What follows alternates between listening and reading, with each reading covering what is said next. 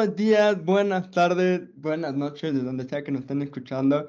Bienvenidos al podcast de Bad Habit, el podcast número 50.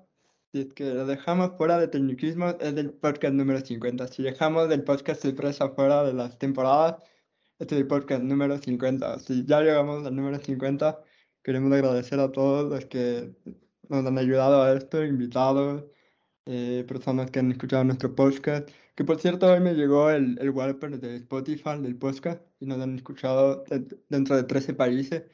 Así que gracias a esos 13 países por escucharnos. No sé cuáles son todos, pero creo que algunos están ahí. Así que muchas gracias por escuchar a todos los que nos han escuchado.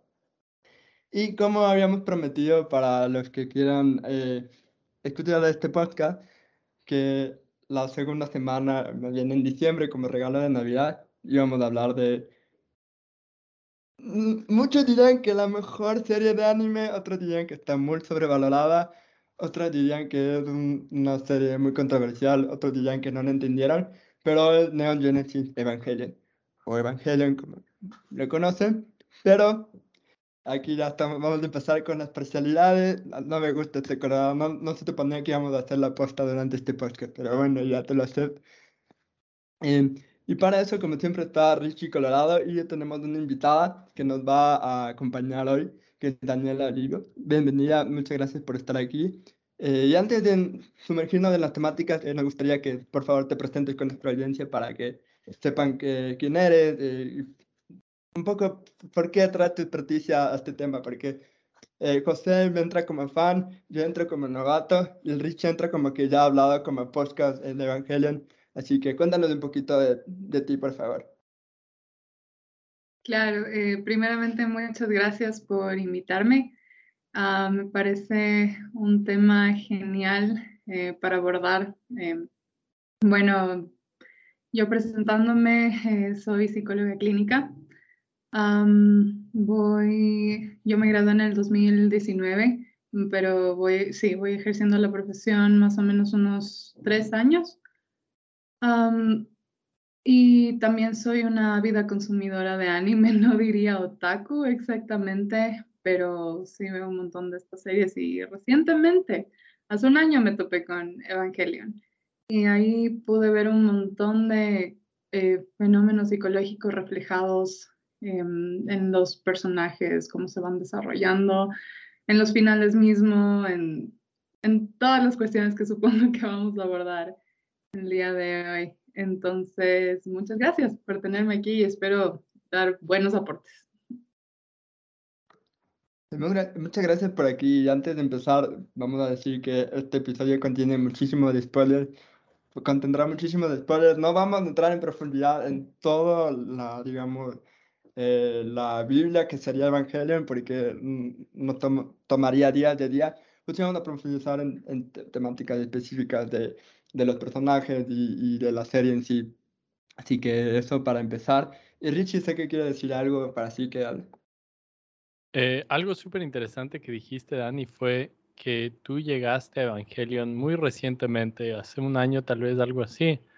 Entonces, eh, tal vez podríamos hablar un poco de cómo, cómo fue nuestra introducción, así personalmente cada uno decir entonces, por ejemplo, yo igual no, no es que vi Evangelion cuando salió o que ya lo he visto por muchos años, pero eh, fue como hace unos dos años más o menos que lo vi la primera vez. Y para mí eh, la experiencia estaba relacionada con que yo en ese tiempo estaba haciendo eh, mi posgrado y vivía en la ciudad de Milwaukee con un par de otras personas que estaban haciendo su posgrado. Y la idea era salíamos así, por ejemplo, durante el verano no teníamos clases, pero estábamos, yo que sé, trabajando, haciendo otras cosas. Y nos encontrábamos de tarde, tal vez eh, íbamos a la playa. Me acuerdo que estábamos en un equipo de boli, entonces jugábamos un poco de boli, playero, así. De ahí estábamos siempre tomando bielas mientras jugábamos, porque no, nosotros nos jugábamos por la diversión, no para ganar. Era todo para disfrutar. Pero eh, de ahí, después de eso, comprábamos algo de comer así y íbamos a la casa a ver Evangelion, casi religiosamente, así era. Entonces nos vimos toda la serie, porque no es muy larga, en un par de semanas, pero yo creo que una de las razones por la que me gusta es porque eh, obviamente vi durante ese periodo, pero también es tal vez verlo a, cierta edad, yo me imagino que debe ser muy diferente si es que lo viste cuando eras más joven, todo. Entonces, no sé, quería por curiosidad más que nada escuchar así, saber de ustedes cómo fue su, su introducción a la, al anime, a este anime. Eh, yo para empezar solo diré que a mí me obligaron en el podcast, así que fue una buena obligación, voy a admitirlo, pero sí, sí me obligaron, por así decirlo. ¿Te eh, arrepientes? ¿Qué te eh, pareció? ¿Valió la pena? Por voluntad propia. Eh, como preparación a este podcast, valía la pena verlo para poder hablar bien de esto, no quedar muy rezagado en la discusión. Así que por mi parte sí fue así, que José y Dani, que, que, que quiere empezar, puede también contar su experiencia. Ya, yo por mi parte también lo vi en la época que comencé mi posgrado. Eh, lo comencé a ver simplemente porque se estrenó en Netflix, pero hay una historia interesante y es que yo escuché de este anime cuando tenía, digamos, unos 11 años en un campamento, que hablaban de, este, de esta idea de que era muy diferente a como la religión lo planteaba la idea de los ángeles y era contrapuesto, ya que los ángeles eran los malos, por así decirlo, y tenían que pelear con ellos. Y yo dije como que, bueno, eso suena interesante. Seguramente una abuelita diría que eso es diabólico, pero suena interesante. Pero nunca tuve la oportunidad de verlo hasta que se estrenó en Netflix y obviamente el Ricky también fue muy insistente en eso. Bueno, yo eh, igualmente lo vi porque se estrenó en Netflix, pero no solamente por eso. mientras yo estaba en la universidad, eh, tenía un amigo que también veía anime. Eh, le encantaba y me preguntó si había visto Evangelion y yo, no, ni idea. O sea, he escuchado, he visto memes, la típica. Pero no, en realidad no, no me interesa mucho, digamos, porque había esta de, de, las imágenes nomás que yo veía proyectadas, era mucho de esto de ciencia ficción, robots, que no era mucho la temática eh, con la que yo me relacionaba por medio del anime. Y, y, le dije que no, y me dijo que tenía que ver porque abordaba muchísimos temas psicológicos súper profundos. Y de hecho me puso como este trigger warning, así peligro de, de gatillo algo así, de que te tienes que ver con con cuidado, porque es algo que puede ser súper emocional en una parte del anime y los que aquí estamos y hemos visto me pueden dar la razón en ese sentido. Y ahí me interesó, ahí me quedé con la idea de voy a ver este anime, no sé cómo se pueda relacionar con eso, algo que es muy ciencia ficción, pero bueno, veamos. Vi que se estrenó en Netflix el año pasado y pues me vi toda la serie, todas las películas y recién hace como unos tres meses acabé de ver los reviews, justo cuando se estrenó en Amazon Prime, el, último también. Entonces, así más o menos fue, fue como súper, súper fuerte en mi vida la, la, llegada de este anime. Terminó siendo mi favorito. Y antes de eso, ¿qué, qué estilo de anime te, te veías así? Porque dijiste que la temática no, no era tanto como que no te atrajo así inicialmente. Y creo que, o sea, no sé si es experiencia de todos, pero eh, para mí igualmente al principio era como que solo ves la típica de robots peleando así, dices, ah, ya, anime. Otro anime mecha cualquiera, otro Gundam Wings. Exacto, exacto, prácticamente. Pero ¿qué, qué, antes de eso, ¿qué anime sí te hubiera interesado? O sea, aparte de este, ¿cuál, cuál otro te gusta? Ah, antes de eso eran muchos los animes que eran un poco thriller psicológico, un poco de suspenso, digamos el típico Death Note, si han visto Elfen Light también, que va un poco a la ciencia ficción, pero igual es un poco más profundo. Um, Mirai Nikki también. Este tipo de animes que era más como obvio el, el desarrollo que iba a ser algo de, de, suspenso, algo psicológico, algo más emocional no como decían cualquier otro anime mecha, entonces. Eh, también cabe mencionar a nuestros padres que si llegaran a este podcast por información, no, Evangelio no es un buen anime de introducción, diría yo. Tal vez cuando esté más grandecito. Tal vez Death Note creo que podría encajar mejor. pero yo creo que Evangelion es un poco más... Eso fue creado para adolescentes, pero hasta yo me pregunto si realmente es una serie que un adolescente podría tolerar, exactamente por los puntos que dijo eh, Daniela, que toca temas psicológicos muy profundos. Y así para empezar esta, este intercambio de ideas, esta discusión sobre la serie, yo quiero empezar con esta pregunta. ¿Está justificada toda la depresión de Shinji Ikari de entrar a, Leva, al robot, deprimirse, abandonar, decir a la mierda todo, de ahí volverse a subir a Leva, deprimirse, alegrarse, y así un, un círculo vicioso, ¿no? Entonces, ¿cómo le ven ustedes de que está realmente justificado todo lo, lo, que pasa por Shinji, por lo que pasa por Shinji, que es el protagonista de la serie, y, y, y si está justificado el sentirse eso, ¿no? Porque podríamos hablar de, de muchísimas aristas, ¿no? Desde el abandono de su padre, de la muerte de su madre, todo eso. Entonces, ¿cómo lo ven ustedes?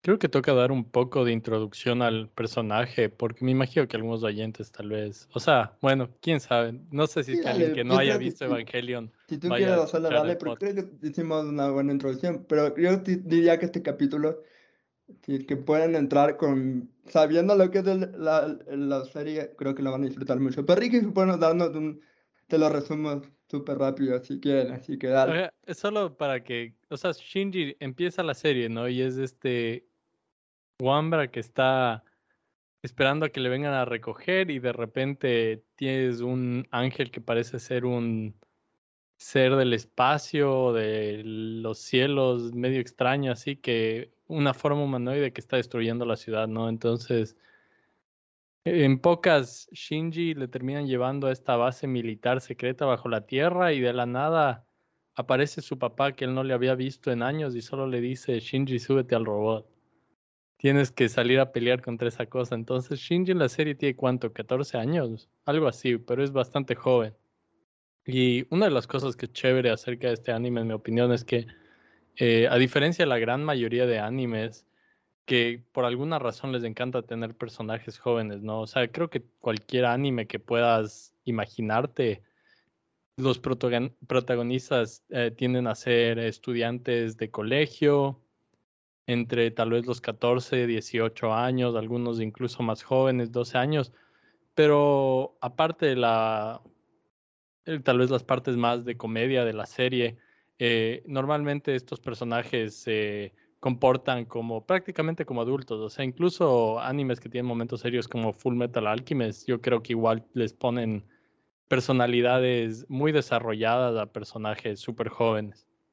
Pero en cambio en Evangelion, cuando llegas, Shinji es solo un niño asustado, así. O sea, el man obviamente no quiere subirse al robot, no entiende qué está pasando y a la final termina siendo persuadido un poco, eh, o sea, es, por su padre, pero es obviamente eh, con la lástima que le hacen sentir por Rey, que le dicen, bueno, si tú no vas a pilotear, le vamos a mandar a esta, esta otra chica que está sangrando y en una camilla que se suba al robot. Entonces el man ya obligado va y se sube. Entonces, con eso, yo creo que de introducción, así lo que tú dices, este personaje de Shinji es, le muestran como un personaje patético hasta cierto punto, como un personaje influenciable, eh, y muchas de esas cosas yo creo que tienen que ver con que sí, o sea, el man aún es full joven, y creo que durante la serie hacen eh, parodia de eso, porque todo el mundo se burla de Shinji, ¿no? Pero se burlan de Shinji por actuar más o menos como actuaría en realidad alguien que tiene 14 años en esa situación en vez de ser el héroe de, yo qué sé, que ves así, ponte Full Metal Alchemist o lo que sea, que es un man que dice, ya rechazo, yo voy a darme con el que sea, así, son chamos aún.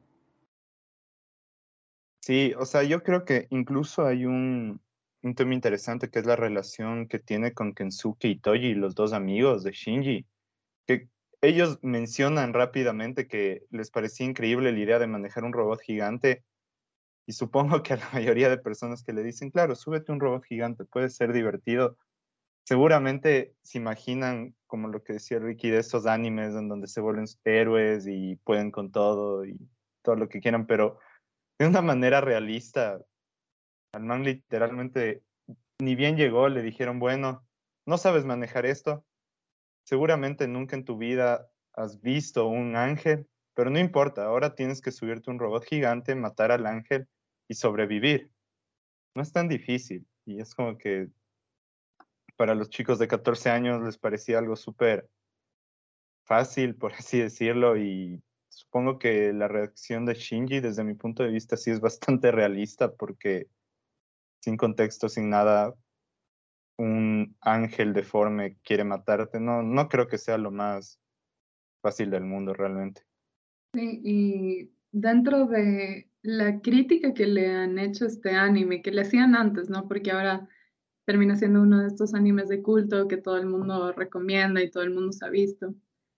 Em, es como que cuando sale este anime cambia este paradigma que había con respecto a, a este tipo de series, ¿no? Que había el héroe, que era el, el chico joven, igual 14, 13 años, que salvaba el mundo y tenía un final súper satisfactorio, digamos, eh, que te producía esperanza, sentimientos positivos. De todas formas, Evangelion es como que le da la vuelta todo eso y recibe un montón de crítica. También hay que tener un poco de conciencia de eso con respecto a este anime. Ahora sí que ya tienen ya mejor. Ahora sí respondan la pregunta, ¿por qué Shinji Kari está justificado su, su depresión? Porque realmente, como hemos dicho, es un niño, ¿no?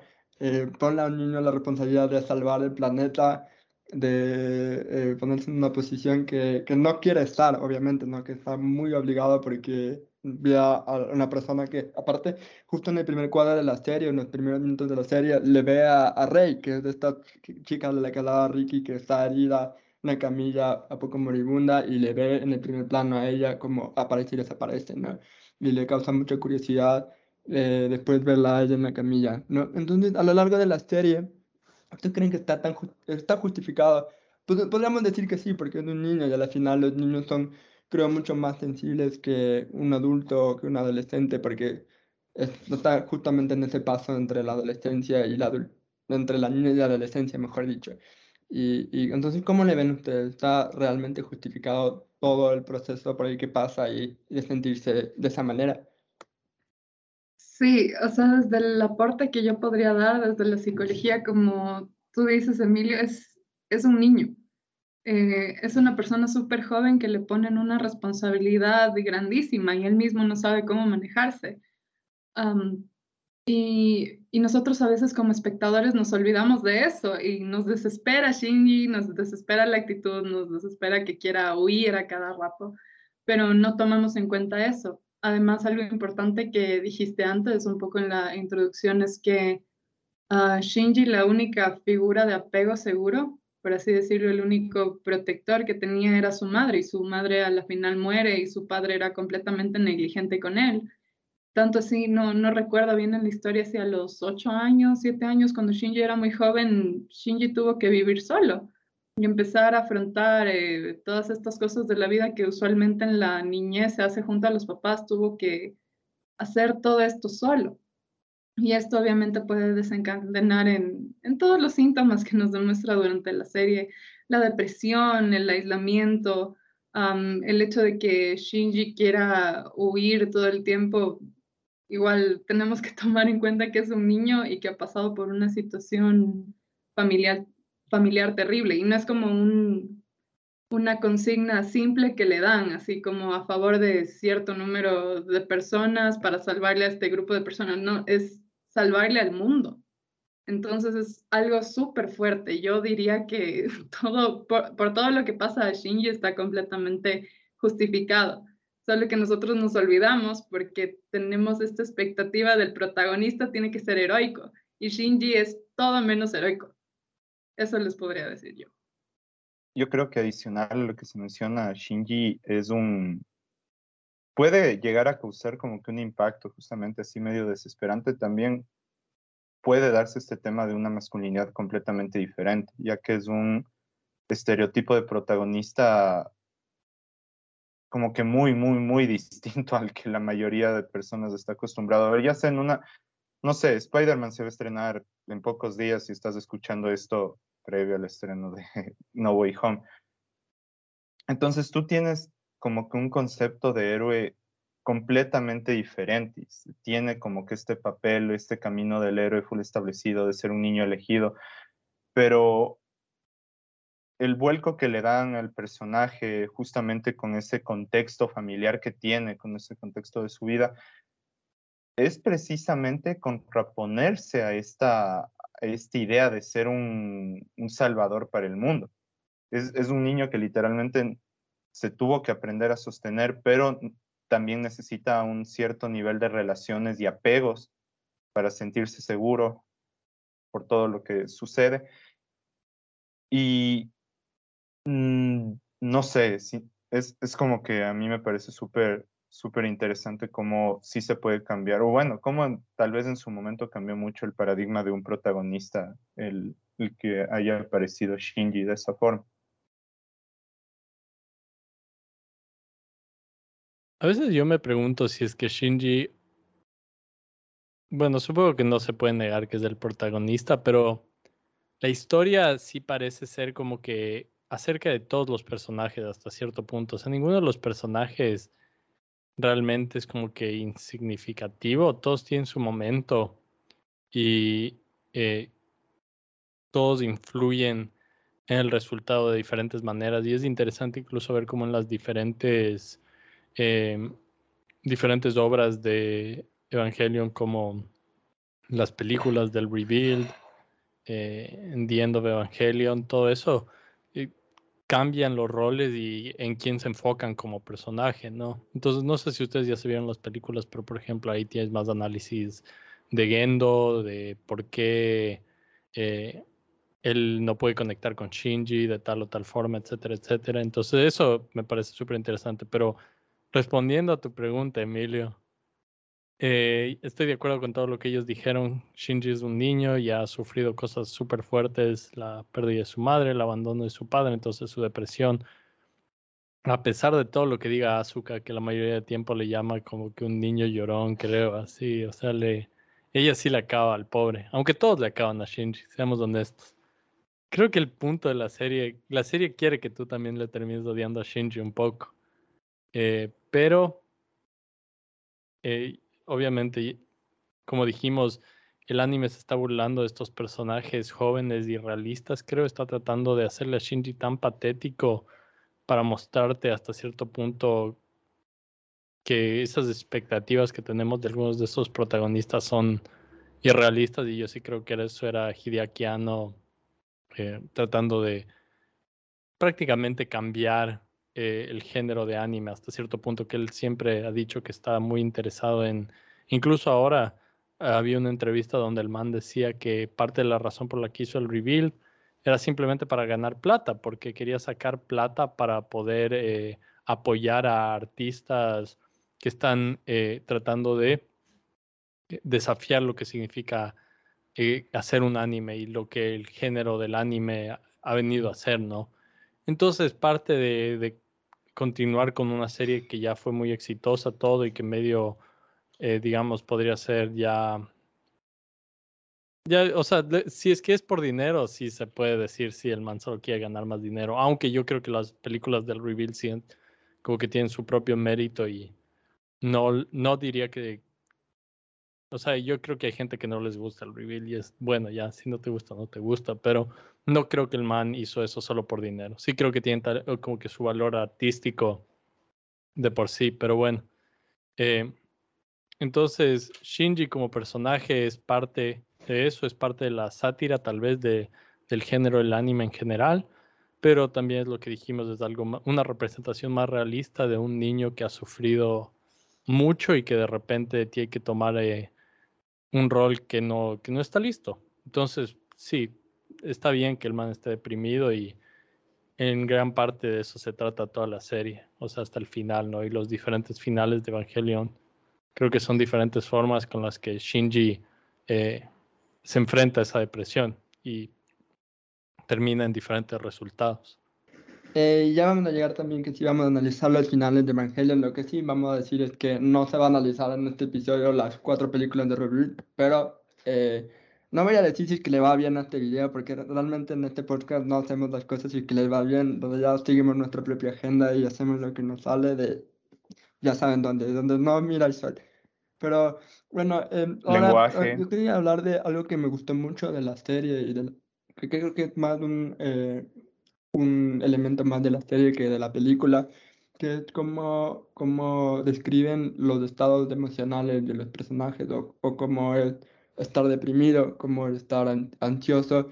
Creo que en el caso de la depresión, donde mejor la vemos desde el personaje de Azuka, cuando el ángel le inhibe ese estado depresivo, ¿no? En que está, eh, como se vería una persona que está muy deprimida, que ya no quiere hacer nada, eh, que no tiene fuerzas para hacer su trabajo y demás.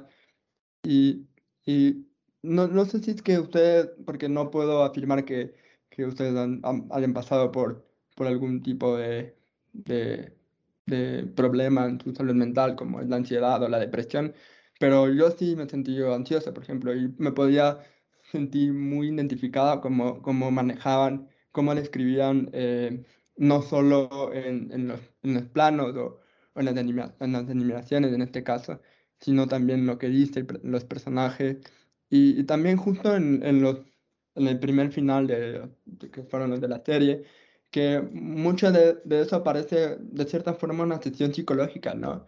En la que le, le, le, lanzan preguntas a los protagonistas y le dicen por qué eres así, por qué, por qué tienes estos problemas, por qué te sientes así.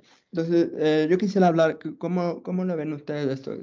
¿Sienten que, que les pasa lo mismo como yo lo veo o, o lo sienten más bien diferente? Yo, yo siento que por medio de Evangelion parte de por qué la gente lo critica mucho es que a veces usamos eh, animes como un medio de distracción, ¿no? De la vida real, desconectar el cerebro, dejar de pensar. Pero lo que te hace Evangelion a nivel emocional es súper profundo. Tú te ves reflejado con un montón de actitudes de todos los personajes. O sea, uno no puede decir como que solamente me veo identificado con el personaje de Asuka o solamente con Shinji sino ves parte de ti en todos los personajes. Es como que se les da un espacio para que todos muestren esa vulnerabilidad.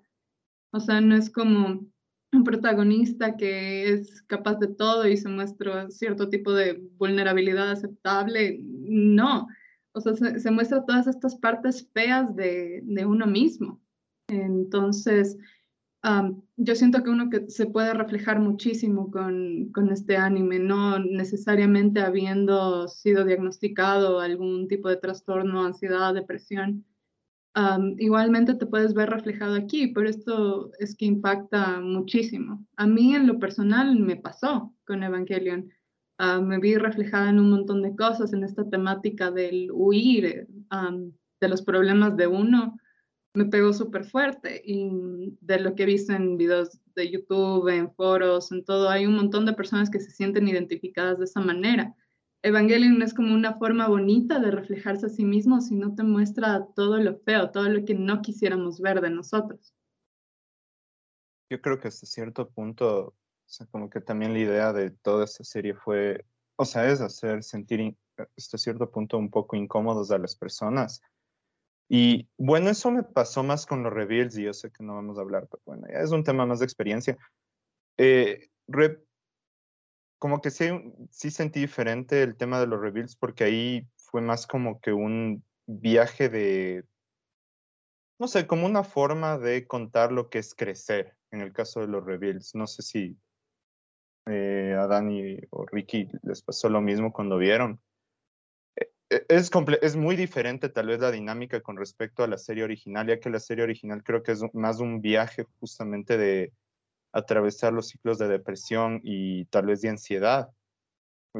Creo que una persona sí se puede sentir, o sea, la mayoría nos vamos a sentir muy identificados con ciertas actitudes de Shinji, eh, pero en cambio el reveal sí fue como que, wow, es literalmente ese proceso de crecimiento en el cual uno tiene que de a poco ir tomando las decisiones, pese a que realmente puede sobreponerse la realidad o puede sobreponerse el hecho de decir, bueno, porque si es así al final del día, como que te tiran al mundo real, por así decirlo, luego del colegio, de los estudios, y dices como que, bueno, ¿y qué hago aquí? ¿Qué debería hacer?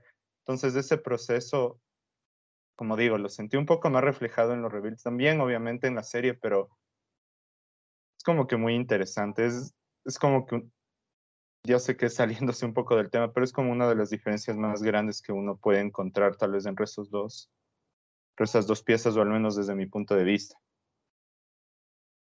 Perfecto. Y, y también eh, podemos hablar mucho de, ahora más bien de los simbolismos de la serie, ¿no? Hay, hay muchísimos simbolismos dentro de la serie, tanto, eh, creo que los más evidentes son los religiosos, ¿no? Eh, pues usan muchos, eh, muchos simbolismos eh, relacionados a la religión cristiana, como son eh, los Devas, los de Adán, Lilith, eh, prácticamente el proceso de creación de, de los, de los seres humanos, ¿no? Le da un giro, casi resumido, el primer impacto son eh, dos seres divinos que en realidad no deberían estar ahí, que causan el primer impacto, que causan la creación de los humanos, y de ahí el, el proceso de, de, instrumentalización humana, que creo que es un, un, tema que podemos hablar, ¿no? Que es eso de que esta, esta organización sí quería que todos nos convirtiéramos en un solo ser, único y, y, y que, que, pueda vivir feliz y en paz, ¿no? Entonces, Mark Zuckerberg. Perdón. eh, entonces, eh, ¿cómo la ven ustedes? O sea, ¿Creen que está correcta la, la, la, la, el pensamiento de esta organización de eliminar la individualización de los humanos con todo lo, lo complicado que conlleva ser ser humano, ¿no? Porque a la final creo que nuestra individualidad es lo que nos hace tan humanos, ¿no? No sé cómo lo miran. Creo que Ricky es el primero que quiere hablar de eso, así que... Iba a decir que la pregunta debería ser, ¿ustedes completarían como que, eh, ¿cómo se llamaba? La instrumentalización humana, si es que tienen la oportunidad, o como Shinji decidí, bueno, depende en qué final, supongo, pero, o decidirían no hacer la instrumentalización y que el mundo se vuelva a separar todo así como que individualmente. Podríamos hacer esa pregunta y de ahí explicar sí, dale, por qué dale. sí o pues por más qué respóndela no. tú primero. A ver, eh... Ah, qué difícil. Yo creo que la primera vez que me vi, la verdad, la verdad, hubiera dicho sí, ¿por qué no?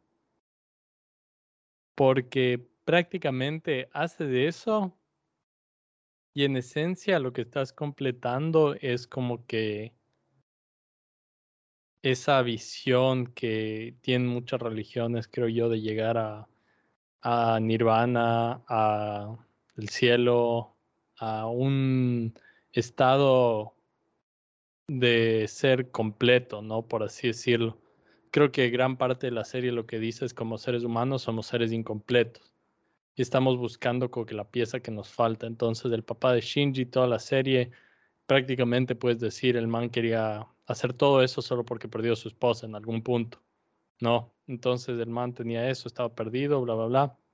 Shinji eh, es un chico triste, deprimido, que no se halla en la vida y prácticamente como que ese miedo que tiene de, de todo y de, de, conectar con las otras personas, o sea, la, no tiene la habilidad de conectar, ¿no? Entonces, hacer la instrumentalización humana significa deshacerte de esa barrera que está representada en la serie con los AT fields y todo. Entonces, es como que alcanzar ese sueño que desde creo que el principio de la civilización humana se ha, se ha soñado con eso, ¿no?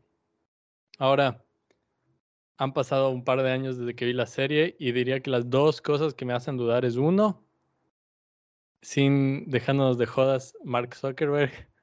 O sea, todo esto del metaverse y eso es como que hay mucha gente que está súper emocionada por eso y como que puedo entender por qué no. O sea, siempre los avances tecnológicos han sido un poco miedosos, creo. O sea, me imagino que la gente cuando al principio veían carros les parecía que nos íbamos a matar y sí nos matamos, pero también nos ayudan de ciertas formas, del internet, etcétera, etcétera, ¿no? Entonces puedes, puedes decir que sí, o sea, siempre el cambio tecnológico trae algo de miedo, pero al mismo tiempo estamos llegando a este punto donde ciertas realidades que parecían sueños o cuentos, historias, ustedes hicieron el episodio de Asimov y ahí claramente Asimov es como que el personaje que define toda la ansiedad que existe con la revolución tecnológica que se está dando, ¿no? Entonces, ese tipo de miedo hoy en día eh, no es como que un cuento totalmente, ¿no? Porque estamos viendo que hay gente y realmente probablemente lo que más debería asustarnos es que hay gente con muchos recursos y en puestos de poder que no solo están dispuestos e interesados en alcanzar este tipo de cosas, pero más que nada eh, deben hacerlo por su posición en la sociedad, ¿no? El hecho de que sean dueños de compañías eh, multimillonarias, billonarias, que terminen eh, generando dinero y muevan su capital totalmente basado en esto, nos dice que no es hasta tanto una decisión, sino es más como que una compulsión de estas personas a seguir persiguiendo este avance tecnológico, ¿no? Y eso en relación a Evangelion, en poco es lo que decimos es eh, esta idea de podemos todos llegar a un a una síntesis de eh, nuestra mente, espíritu, ¿no? En, en la instrumentalización humana va a ser eso una realidad hasta cierto punto, digamos, a través de la conexión que tenemos eh, los unos con los otros a través de las redes sociales y del internet, etcétera. La realidad virtual tal vez más, más eh, importantemente. Entonces, cuando lo pones de esa forma, te das cuenta que nuestra instrumentalización ni siquiera la instrumentalización que hasta cierto punto sí se le eh, pone un poco de color de rosa, aunque sea un proceso brutal también en la serie, ¿no? O sea, la gente como que se desintegra en materia naranja y sí les puedes ver asustados cuando sucede y todo, pero hasta cierto punto y aparte de todas las imágenes un poco sugestivas y un poco grotescas que se dan, es parece ser un momento de precisamente eso, como que síntesis y, y más que nada alcanzar un nuevo estado de la humanidad, pero si es que nuestra realidad es mucho más dependiente en las condiciones materiales en las que aún vivimos, que son condiciones de desigualdad, son condiciones de eh, muchas problemáticas en cuestión de, digamos, tal vez eh, el abuso que puede existir a través del Internet, eh, relaciones de desigualdad de género, etcétera, etcétera. O sea, hay tantas dimensiones, ¿no? que hacen que esto se vea como una realidad más, más grotesca que Evangelion, que eh, parece difícil decir, pero creo que sí puede ser verdad. Entonces, creo que hoy en día tal vez me respeto más la decisión de Shinji de decir, ¿sabes qué? No, no voy a completar esta instrumentalización y en vez de eso vamos a tratar de resolver nuestros problemas en su caso, sus problemas de conexión con otras personas, como que en el mundo real. O sea, no, no me voy a esconder, digamos, a través de la instrumentalización, que en nuestro caso supongo podríamos decir no queremos sumergirnos totalmente en lo que es las conexiones a través de redes sociales y eh, el alejo de una realidad cara a cara entre las personas pero vamos a tratar de retomar nuestra realidad y nuestro mundo como que nuestras propias manos y nuestros propios términos, que puede significar tal vez sí en algún punto implementar estos cambios tecnológicos, pero de manera que sea más manejada por todos, más que que estemos a la merced de las personas que deciden eh, dónde va el cambio tecnológico por haber razón.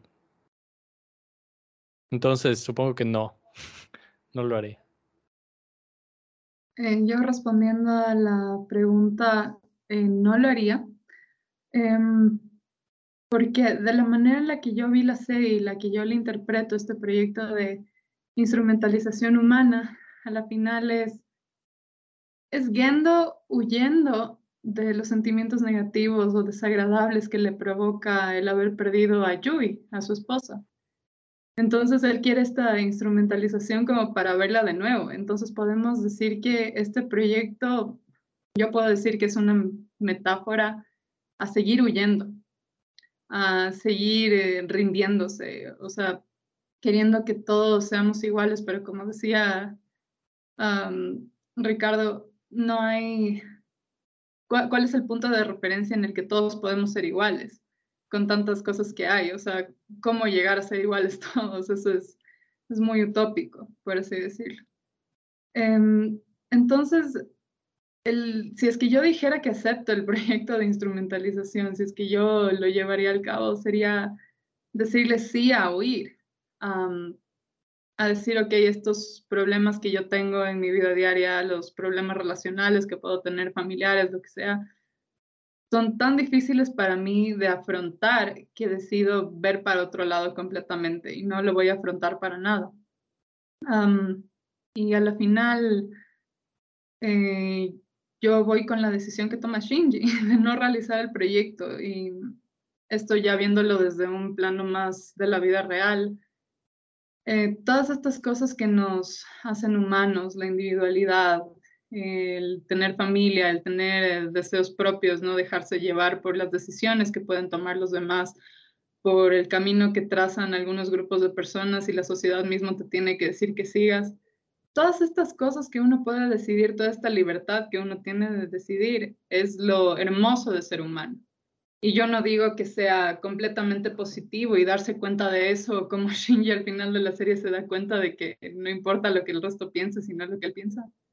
No digo que todo va a ser color de rosa cuando llegas a esta conclusión, sino lo vas a entender de una manera más objetiva y vas a poder eh, ir por la vida resolviendo tus problemas, a pesar de que haya dificultades, sentimientos desagradables, todas estas cosas, cuando tú te das cuenta de que huir no, no es la solución, empiezas a experimentar la vida de una manera más objetiva, eh, más completa.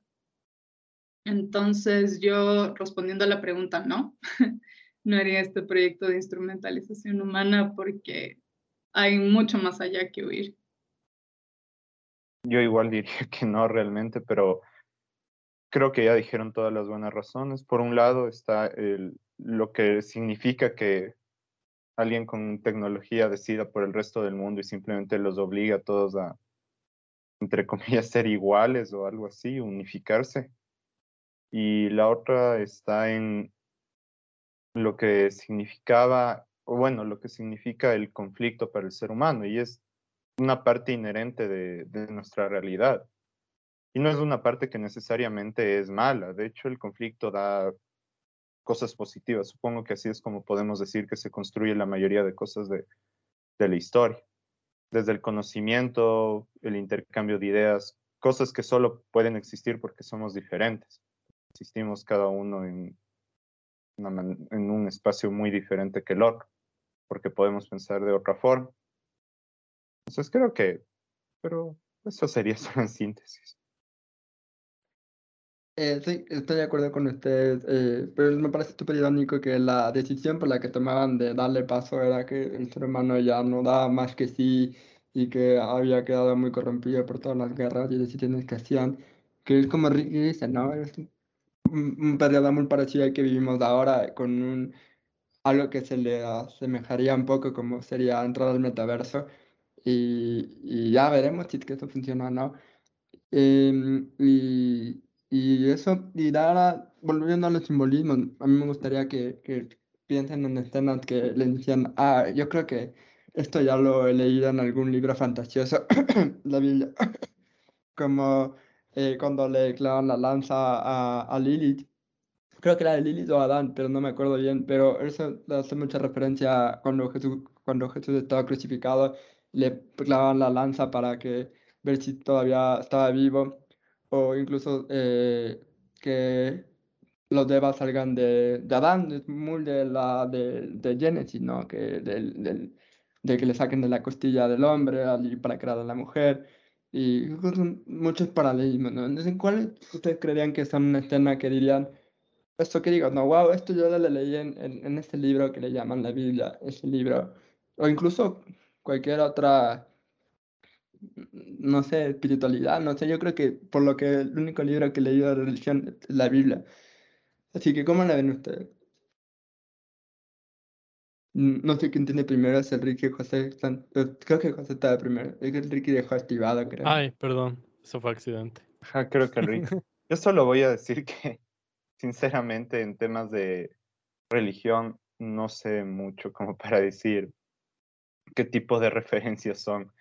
O sea, solo puedo concluir que la idea de un nuevo evangelio se da porque es como que, spoiler, se reinicia todo el mundo, pero es la, como que lo único que llegaría a entender, porque de ahí todas las referencias, bueno, Lilith eh, se conoce, creo que es la primera mujer em, antes que Eva. Eh, Eva nace a partir de una costilla de Adán, o sea, los Eva, los Evas de la serie son, se crean a partir justamente de, de Adán. Una referencia un poco más grande y de contexto de la historia, por si alguien quiere saber, aunque ya todos los foros de internet dicen más o menos lo mismo.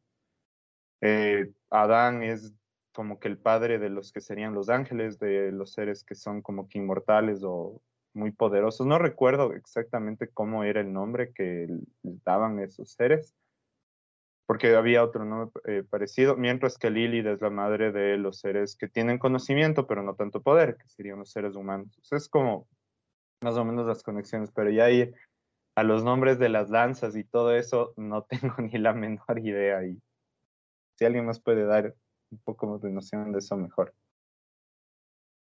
Una de las cosas que mencionaste que antes de ir a lo de las lanzas, bueno, no es que voy a hablar mucho de las lanzas, pero otros temas relacionados con la religión era lo de el, el título de la serie, ¿no es cierto? Neon Genesis Evangelion. Entonces, obviamente, creo que la primera vez que vi solo fue como que, ah, suena chévere, algo, algo Biblia, algo, algo un nombre muy comercial y catchy. Ajá, exacto, es como que, ah, ya, bueno.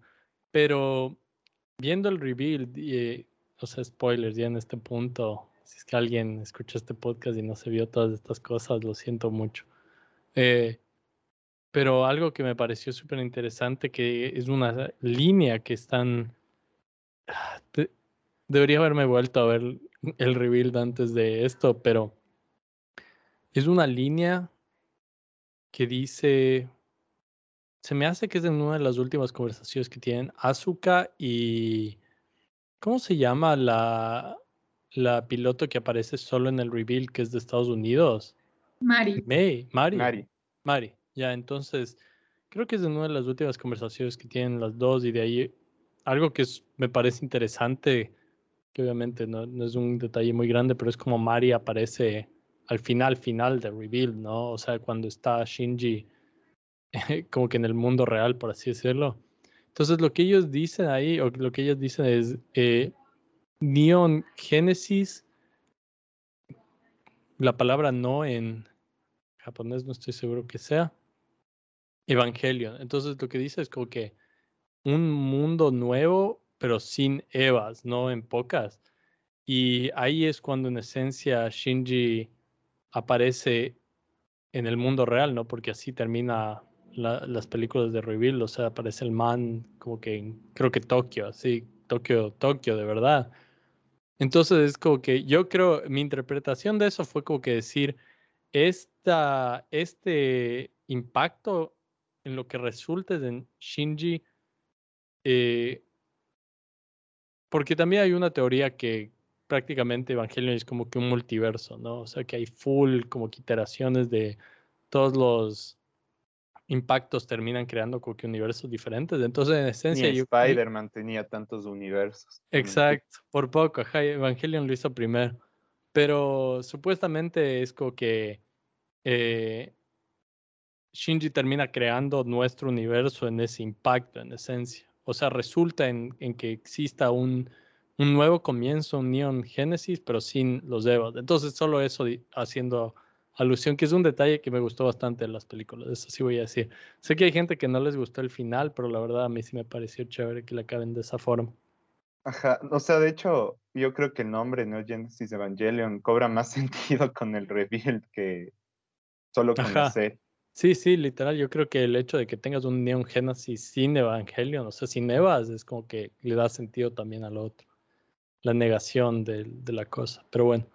Eh, y de ahí, la mayoría del simbolismo, de lo que yo entiendo, viene como que de la mitología judía. Entonces, obviamente, parte de eso es del cristianismo, ¿no? Y todo. Pero también, parte de eso tienes como que la cábala que aparece en el principio de, el, el Kala, como sea que se llame, que aparece en el intro de la serie. Y de lo que yo entiendo, no es que tienen como que una influencia directa en como que necesitas entender eso para entender la serie. O sea, los más como que ponen cosas de, ese, de esa eh, mitología, pero no, no tiene como que algo, o sea, puedes entender la serie si nunca habías escuchado la historia de Adán y Eva, es como que ya bueno, igual vas a cachar, más o menos. Solo son referencias así pop, como así decirlo, como Sí, sí, cuando ajá, por poco. Alguien quiere para hacer un cover de su propia O canción. sea, algo dicen que es la revista Mads de la Biblia o algo así. De la religión judía, Ajá, de la religión judía. Creo que sí. Un ajá. montón de referencias pop del judaísmo. Sí, pero obviamente también tiene lo que decía el Emilio, que es la crucifixión de Jesús y eso. Entonces, es una mezcla un poco de todo, creo. Sí, interesante. Nos van a cancelar más de lo normal, pero bueno. Y ju- justamente aquí en esto de la religión, el mismo Hideaki Anno había dicho que, que es muy obvio estos simbolismos religiosos que él ha puesto, o sea, no solamente son simbolismos, sino en sí los mismos personajes de, del mundo de Evangelion le, le- les pusieron así a los ángeles y les llamaron Evas por el Evangelio y Adán y que o sea, es una cuestión de los mismos personajes y como él le han entrevistado muchísimo por estas cosas de, de los simbolismos y qué significa porque no entendemos el anime, explícanos si hay un final. El mismo Hideki dice como, o sea, es, es, es muy obvio. o sea, es literalmente lo que ustedes creen ahí, es un nuevo, lo que hablaba antes, así, como es un nuevo, eh, nuevo inicio y tenemos simbolismos eh, cristianos que que más obvios, o sea, no pueden ser, no hay, no hay como rebuscarlos mucho, digamos. Eh, una cosa que, que veía, o sea, que uno también se da cuenta es que cada que hay como que una muerte o una aparición rara en Evangelion es que aparecen las cruces también. Hay mucho de eso. Eh, y cuando matan a un ángel, también eso veía recién que, que se hace como un arco iris. Y esto hace referencia al Génesis cuando cuando Dios manda el diluvio y después de que destruyó toda la tierra le promete a Noé de que no va a causar más destrucción. O sea, es como que el ángel ahí quedó, se murió y punto. Es como esta promesa de que no va a volver a suceder. Y, y también, no sé, algo que se me ocurrió ahorita, no sé qué les parezca a ustedes, esto de que el mismo Gendo está jugando a ser Dios. ¿Ok? Y, y le manda a Shinji a pilotear el Eva y es como ese sacrificio del, del hijo único. No sé qué opinan ustedes acerca de esto. Creo que tiene razón. No lo había pensado antes, pero creo que es lo mismo que, decía Hideaki Anno. No tenemos que inventarnos más de lo que acabas de decir y creo que lo que acabas de decir es exactamente lo que es. Shinji es Jesús. Cacho. Eh, yendo a decir que Dios y el Rey y el Espíritu Santo y se mezclan con el Adán. Está un poco loco, pero lo voy a sí, dar. hay esa parte interesante, ¿no? Que se mezcla con Adán. Sí, creo que es una de esas cosas que la gente quiere como que, que haya más misterio y intriga, pero, o sea, a la final es solo un detalle chévere que el man metió ahí, pero no, no tienes que estarle rebuscando tanto. Aunque no, no culpo necesariamente a la gente cuando trata de buscarle más significado a ciertas cosas en Evangelion, porque antes de que salga el rebuild y todo, especialmente, ese final, y creo que sí deberíamos tal vez discutir un poco el final, al menos decir si les gustó o no. Como estamos hablando solo de la serie, hablemos del final de la primera serie, ¿no? Que es tal vez el final más controversial que hay. Eh, Sí, así es. Eh, el se- O sea, yo creo que no puedes entender el final de la serie sin ver la película, porque el, el final de la serie no te dice mucho, es más desarrollo de personaje, pero no te dice las cosas del exterior. pero no hubo películas por full tiempo. O sea, Ajá, no, una generación, una generación de fans de Evangelion literal se quedó con ese final por ¿cuánto tiempo? O sea, años fue. Aguanten, aguanten. Un Creo año nomás. Hablando película- de, de, of Es que con película el Emilio se refiere, bueno, con película el Ricky se refiere a los reveals. Ah, creo claro, que, ajá, Porque- no, O sea, no hay como al- tres finales en teoría, creo. A ver, Sí. a ver. ¿Tienen las fechas exactas? ¿Cuándo salió el The End of Evangelion? Ese creo que salió dos años después del final de la serie. Ya, entonces por dos años la gente se quedó picada al menos. Podríamos decir eso. Y en esos dos años puedo entender por qué la gente está tratando de buscar cualquier significado que quieran en todas las cosas así, que, que podían encontrar de la serie. Yo, yo siento que algo que tenemos que tomar en cuenta también es esto de, del contexto en el que Hideaki escribe el, el anime. Él también era una persona que estaba eh, pasando por muchas dificultades. su escapatoria, digamos, no, su, desahogo, digamos, fue este anime. Y muchas de las cosas que nosotros vemos reflejadas ahí son las situaciones que él vivió. y al pobre hombre sí le han asediado de entrevistas porque la gente se queda con esto de qué es ese final, o sea, queremos entender. Y cuando él, ni él mismo hacía este proceso de, o sea, yo no me entiendo, no sé qué es lo que me está pasando, pero de esta manera es como puedo decir lo que estoy sintiendo. y dentro de lo que yo les, les puedo em, comentar acerca de esto, em, es como que el final de Evangelion puedes decir no se entiende nada, pero al final lo sientes todo. Y es algo súper personal, es algo de, de, uno mismo, que tú tienes que sacar conclusiones. Lo que sea que te haya hecho sentir ese anime, hecho pensar acerca de tu vida, reflexionar. Creo que eso es lo importante, más que entender y darle una conclusión así universal que digamos, de Evangelion significa esto y esto es para todos. Sí, sí, estoy perfectamente de, acuerdo porque como, como, el, mismo creador dijo, no, a la final yo te creo este, este final, pero esta es mi interpretación de tu final y tú después te ves la serie y decides qué es lo que pasó.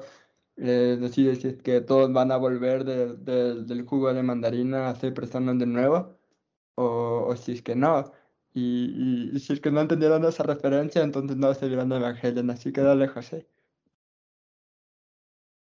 No sé, lo que mencionaron también, hay que contextualizar un poco lo que representa el final antes de la película y es el hecho de que es lo que sucede cuando una persona muy creativa que tenía mucho que contar se queda sin presupuesto y tiene que terminar la serie corriendo. no, hay que ser sinceros, es una, es, una persona súper recursiva porque con lo que tenía creó este final que dejó a todo mundo hablando y es increíble realmente. ¿Eso es un mito urbano o es verdad? Yo nunca he sabido, pero obviamente sí he escuchado. No, sí, se quedaron sin presupuesto. Se quedaron sin presupuesto para el final. Y por eso, por eso Kaworu también aparece tan poco. Es como que, bueno, hay que terminar esto rápido. dicen que en realidad se tuvo medio planeado. Así que, porque técnicamente tenían el, el, final de la, de la primera película, que sería The End of Evangelion, pero se les salía un poco de, tenían que hacer una hora y un poco más cuando los episodios eran de 20-25 minutos. Y, pero sí, o sea, incluso en los mismos finales se ve que hay incluso bocetos no acabados. Entonces te tocaba poner eso porque no, no, no les quedaba de otro, no tenían presupuesto para acabar la serie. Así que supongo que sí.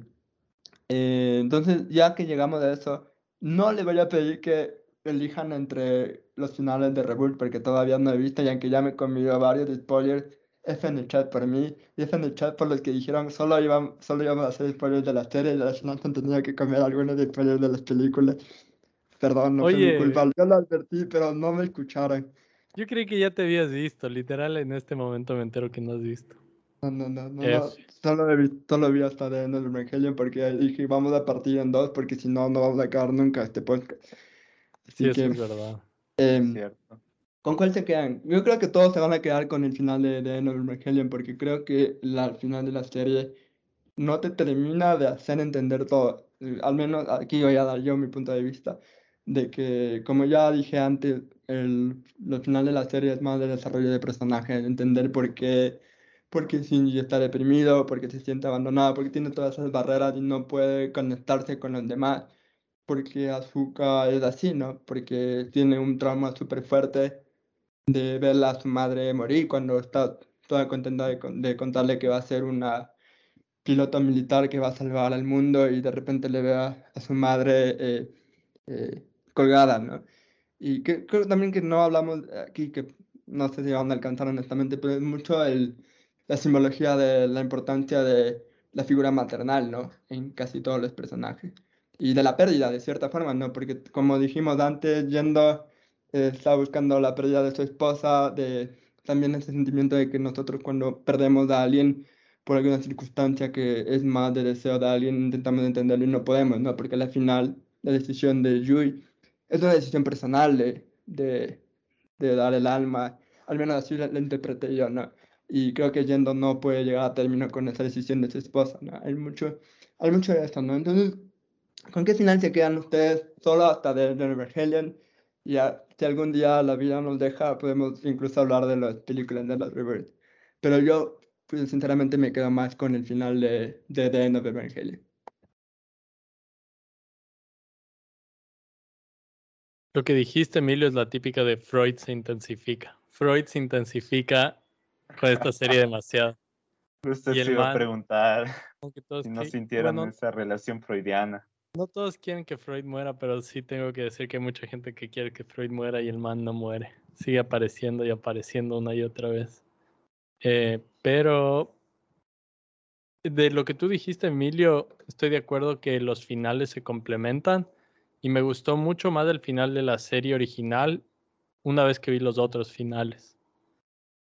O sea, cuando acabé de ver el, el final de la serie, no voy a mentir, sí estaba un poco decepcionado fue difícil ver, también porque me vi medio de corrido, entonces como que verte todo eso de una, o sea, es, es intenso, porque es como, creo que dos horas de imágenes así que, o sea, no es, ustedes entienden, ustedes han visto el final, es dos horas de eso, más o menos, creo que son, porque son algunos episodios que se les acaba el presupuesto, es como que poco a poco se va cortando al final.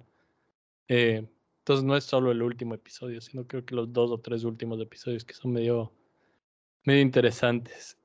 Pero eh, algo cargoso, Emilio, te diré que tal vez el final que más me gustó fue el de Reveal. Así que ándate a verte el Reveal. Pero entre los dos primeros, eh, la verdad, el final original me acuerdo mucho más. O sea, siempre me acuerdo porque es tan único. Y una vez que ya he visto los otros finales, ya no estoy tan picado de que ese es el final, entonces le puedo apreciar más. Así que que creo que el final original es el que más me gusta entre el de End of Evangelion y ese. Yo me quedo con el final de la serie igual, me parece, o sea, justamente por todo el contexto que tiene lo de la serie, me parece increíble lo que logran y todo el mensaje que logran transmitir, pese a que sí se sienten ciertos momentos apresurados, los últimos dos que tres episodios son como que un poco rush, pero aún así lograron un final increíble y creo que hay que apreciar full ese, la parte artística y los recursivos que fueron. Ahorita entendiendo eso de que se les acabó el presupuesto, eh, porque yo no sabía tampoco. sí, fueron súper recursivos porque uno hasta siente como que este quiebre de la cuarta pared y es muchísimo más, más emocional, más personal para uno el, el final de la serie, ¿no? Entonces yo diría que me quedo con el final de la serie. A mí me incomoda muchísimo la escena final del aplauso. No sé, porque hay gente que dice como que, qué chévere, Shinji está bien, Shinji, lo entendió, pero a mí me pareció incómodo porque es como un aplauso en loop, así repetido, repetido, es como un, un white noise ahí atrás que, no sé, te causa incomodidad, como tal vez esta no es la conclusión real a la que llegamos y es, es mucho este sentimiento de incomodidad, de que tal vez hasta puede ser sarcasmo de los personajes alrededor. Y es, es un final, digamos, no, no esperanzador, pero es incómodo y eso a mí me gusta en lo personal. Creo que la, la, próxima vez, ya cuando analicemos toda la obra en su conjunto, podremos decir cuál, cuál final es mejor, la serie clásica o los reboots. Ahí creo que habrá un poquito más de debate tal vez.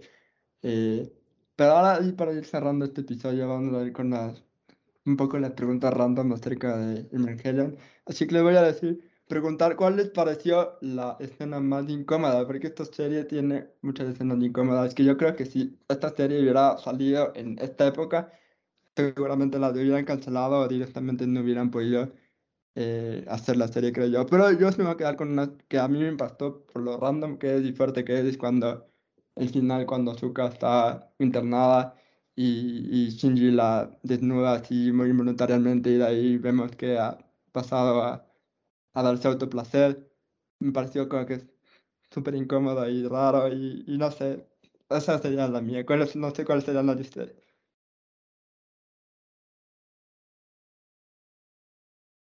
Yo la verdad iba a decir esa escena, pero hay otro momento en el que fue medio incómodo.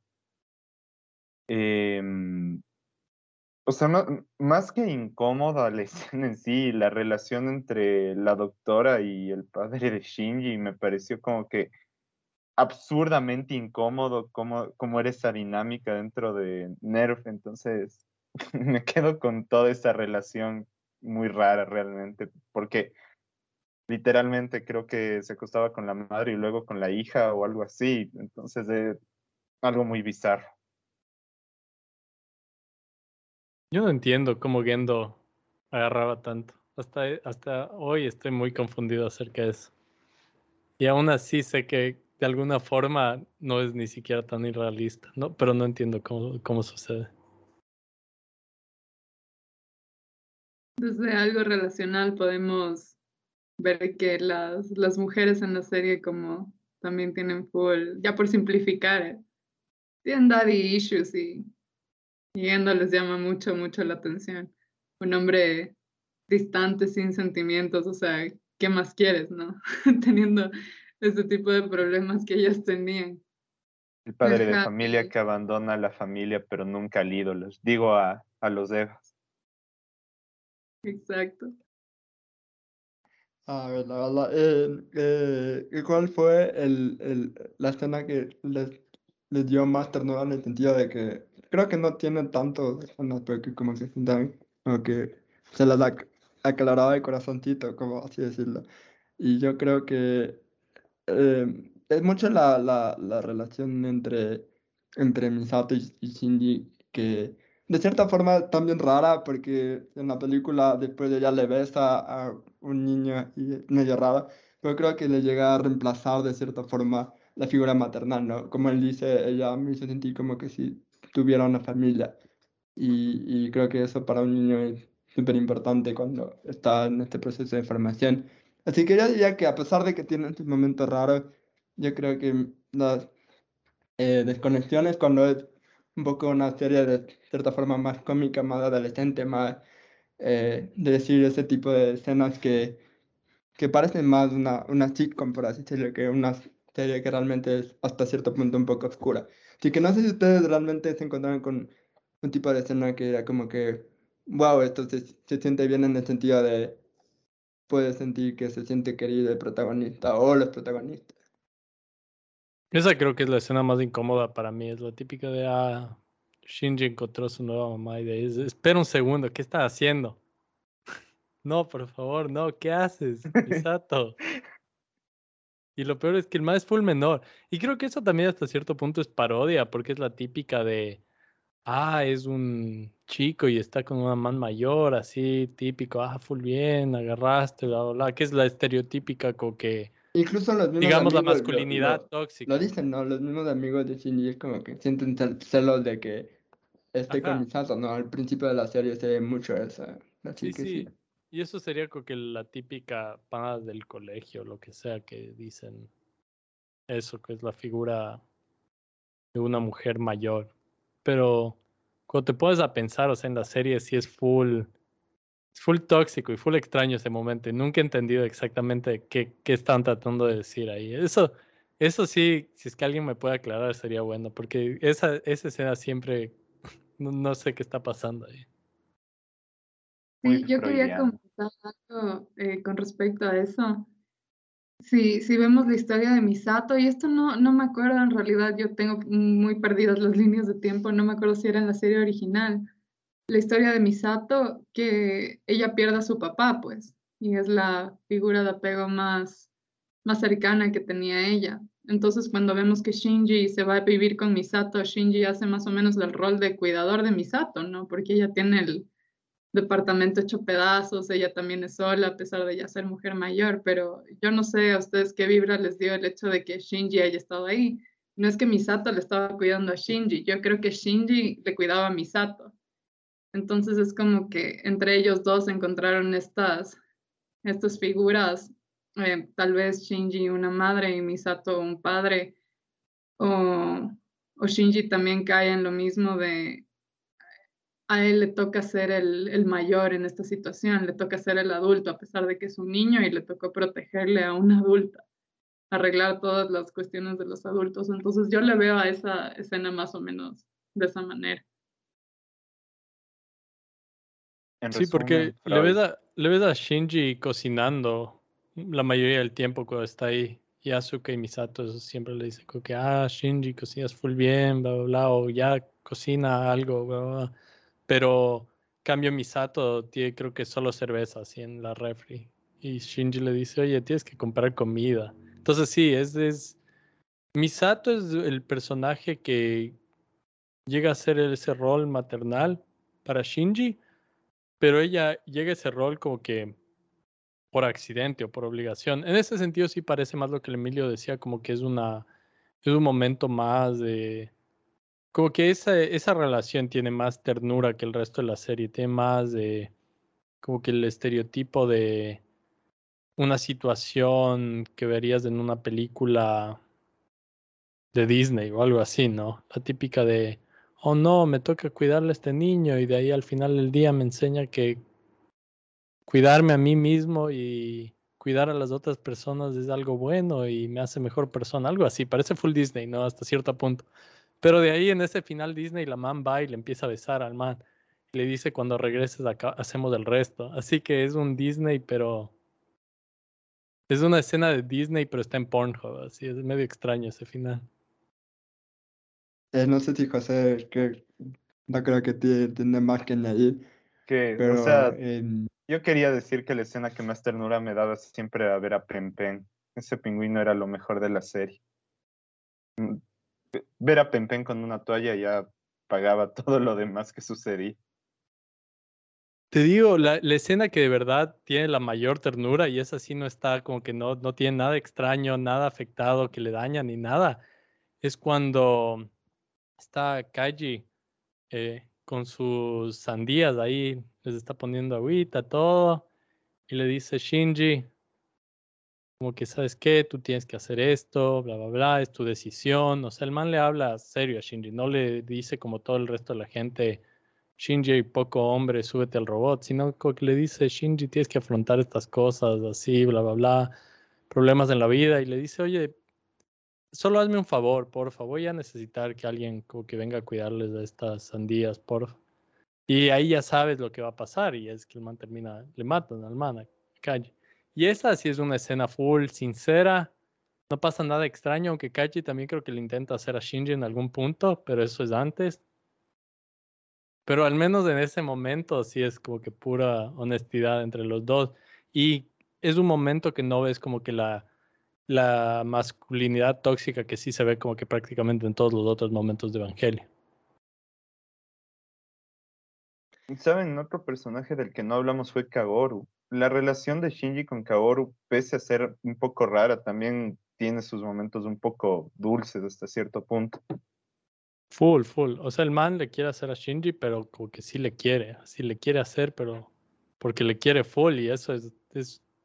Shinji creo que es ahí también, o sea, es una de las pocas personas que él, sí se siente como que querido de verdad y es porque sí, y eso es más o menos también lo que habla de los otros universos, porque Kaoru le dice, eh, yo nací para conocerte, Shinji, o mi destino es conocerte, algo así más o menos.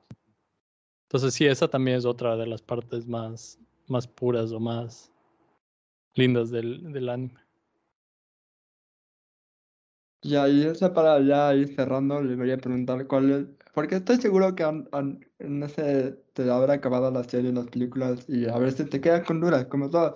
Así que, ¿cuál es la teoría más loca o que más sentido le hizo cuando pasaron a buscar? Y yo diría que para mí una de ellas fue que Misato pudo haber sido potencialmente una piloto y, cuando se causa el segundo impacto, como ella estaba ahí con el padre, yo creo que te van a pensar por qué llevarías a tu hija a un lugar muy peligroso y creo que estoy seguro que esta teoría encajaría de que Misato pudo haber sido una de las primeras pilotos de EVA. Otra es la teoría de quién mató a Kaji, porque nunca te dicen en la serie quién mataron a, a Kaji, hay mucho, mucho de ti. Y la otra es una que es más para mí que me dio gracia, pero que decía que en el primer impacto murieron todos los dinosaurios. Así que, no sé, esa podría ser una. Y ustedes tal vez han encontrado con alguna que les ha resultado tal vez interesante. No sé si José dijiste algo, pero está silenciado. No, no dije, pero ya que me chantaste el muerto, no voy a decir. Creo que la teoría más loca con la que me topé es que todo es un eterno retorno y es una simple o sea, todo Evangelion, incluido los reveals, es simplemente una simbología de eso. Cuando veas los reveals vas a entender el porqué, pero bueno. No voy a decir más porque ya es de spoiler. Ah, esperen, y la teoría de Dani también me aplauso, honestamente. ¿Qué teoría? Me perdí de eso. ¿Cuál? Más que teoría, la simbología, el tema de lo de Jesús. Ajá. De, de Shinji como, como Jesús y demás. Más que teoría es una manera simbólica de ver Shinji. Para mí supongo la teoría más interesante y que creo que sí es verdad, que es más o menos lo que decía el José, es del multiverso de Evangelio. Y hay un video, no, no me acuerdo cómo terminé viendo esto, es como de dos horas en YouTube, algo así. Es uno de esos videos de YouTube que es larguísimo pero es un man que habla de cómo todo en Evangelion, pero no, no las películas, sino creo que toda la mercancía. Y mercancía de Evangelion hay todo lo que te puedes imaginar. Hay langostas que son pintadas de forma Evangelion, hay eh, videojuegos, hay colonias, así todo, pero su teoría es que literalmente todo es canon así de Evangelion. Y obviamente es un video medio chistoso, pero te deja pensando, sí. Te acabas de ver eso y te quieres comprar unas colonias de Evangelio, ¿no? Algo así. Sí, ese, ese video creo que se llama Todos los finales de Evangelion. Y es un man que hasta con una pizarra atrás te va haciendo como un mapa conceptual con fechas y todo. Es increíble, igual les animo a verse. Sí, ya para cerrar el podcast, la última pregunta eh, que quiero hacer que me respondan. Eh, ¿Quién está más triste que Shinji Kari? María de Lourdes Lazo, por, porque todos quieren aprobar la ley del aborto, pro aborto, el Barcelona de España por no clasificar a la Champions, el Ecuador en general está deprimido, como ya dijimos en el anterior episodio, que estamos en unos malditos depresivos, que en realidad lo voy a comprar eso, que es verdad. Así que no sé, ¿ustedes conocen a alguien más triste que Shinji Kari? Yo me quedo con los pro vida luego de ese debate, el tema del aborto. Siguen queriendo que se prohíba, pero bueno, este es ya un tema legal que tocaremos en algún futuro, supongo. Yo creo que Correa es más triste que Shinji Kari. Y no, no, lo, no lo digo como un insulto, o sea, si es que él se ve la serie, él va a entender que eso no es un insulto, sino es, es una invitación a autorreflexión. Pero o primero que de una vez ya inicie la, la, tercera instrumentalización o lo que sea. Ya de una vez, ¿sabes qué? este video. Yo no me ahuevo, que todos nos volvamos tan pico. La verdad, creo que suena mejor de lo que yo me, me imaginaba al principio de este podcast, ahora que hemos discutido un poco más. Dani, ¿tú crees que hay, hay, alguien más triste que Shinji Kari o Shinji Kari es el, el último y triste de la, de la historia de la humanidad? Igual me voy con los pro vida completamente. Espera, Emilio, te tengo otra teoría de Evangelion que, o tal vez todos los que quieran responder. Evangelion, los Evas Esperen, esto creo que dijimos, no dijimos esto eh, en algún episodio pasado del podcast, que el Ecuador es un EVA y En ese tiempo creo que era Lenin Moreno, tenía que subirse en el EVA. Pero en este caso ahora es, Lazo que se ha subido al EVA. Así que supongo que quien sea que se vaya a subir al EVA siguiente, me imagino que debe estar más triste que Shinji Kari. Y no sé quién sea, quién se sube al EVA siguiente, en sus opiniones. Guillermo Lazo, no mentira. ¿De nuevo? Em, pues sí, hasta lo mismo que te lo sé que Yo creo que. Yo, yo creo pensaba que tú Richie, la verdad, Lazo, pero no quieres volver, así que tienes que pilotear a Leva, pero bueno, no quieres pilotear a Leva, eres maldito Shinji, Shinji Moral. Todos somos Shinji, Emilio. Esa es la lección de esto. Que ninguno de nosotros quiere pilotear a Leo. Pero que todos juntos tenemos que pilotear a Leo. Así que tenemos que hecho todos instrumentalizarnos. ¿no? Exacto. No piloteamos a Leva, algún Bucaram va a hacerlo. Exacto, exactamente. Esa es la lección de este podcast. Sonaste muy romántico nada. para la vida real que es, porque así no funciona, pero bueno, te lo voy a dar solo porque estoy generoso. Y bueno, eh, muchas gracias por, por, por haber escuchado este podcast. Para los que no son otakus, como son otakus, espero que les haya gustado. Por favor, no nos cancelen tanto. Eh, pero esperemos que les hayan gustado. Ustedes pueden da- darnos dislike si quieren, pero ya nada. Muchas gracias, Dani, por haber venido. Eh, ha sido una, una charla súper interesante y, y haber escuchado tus puntos de vista, especialmente en la parte psicológica, creo que me hizo apreciar mucho más la serie en mucho- muchas maneras. Y eso que nos quedamos con, con muchas otras cosas que podemos hablar, como lo que dije, el transformo de la, de la maternidad en, en estos personajes y la problemática. Pero sí que estoy seguro que podremos eh, charlarlo en, en otra ocasión e incluso hablar de las películas cuando la acabe de ver. Así que probablemente el próximo año seguramente lo haremos. Em, eh, compartan este podcast si les gustó. eh, estoy muy, muy orgullosa de que mientras la mayoría de canales y demás van a hablar de Spider-Man No Way Home esta semana, nosotros dijimos, no, a la verga, hablemos de Evangelion.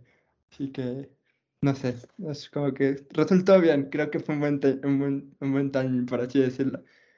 Em, eh, no hagan spoilers de la película, no hagan spoilers de la serie. Eh, pues, bueno, aquí hay muchos spoilers, pero ya se te metieron F por ustedes.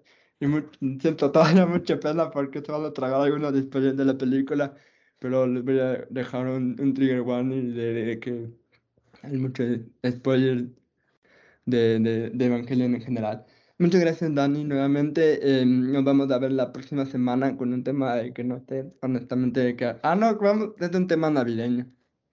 No sé, la próxima semana prácticamente es Navidad, así que un tema navideño. Solo sé que va a ser eso, un tema navideño con, con nosotros tres.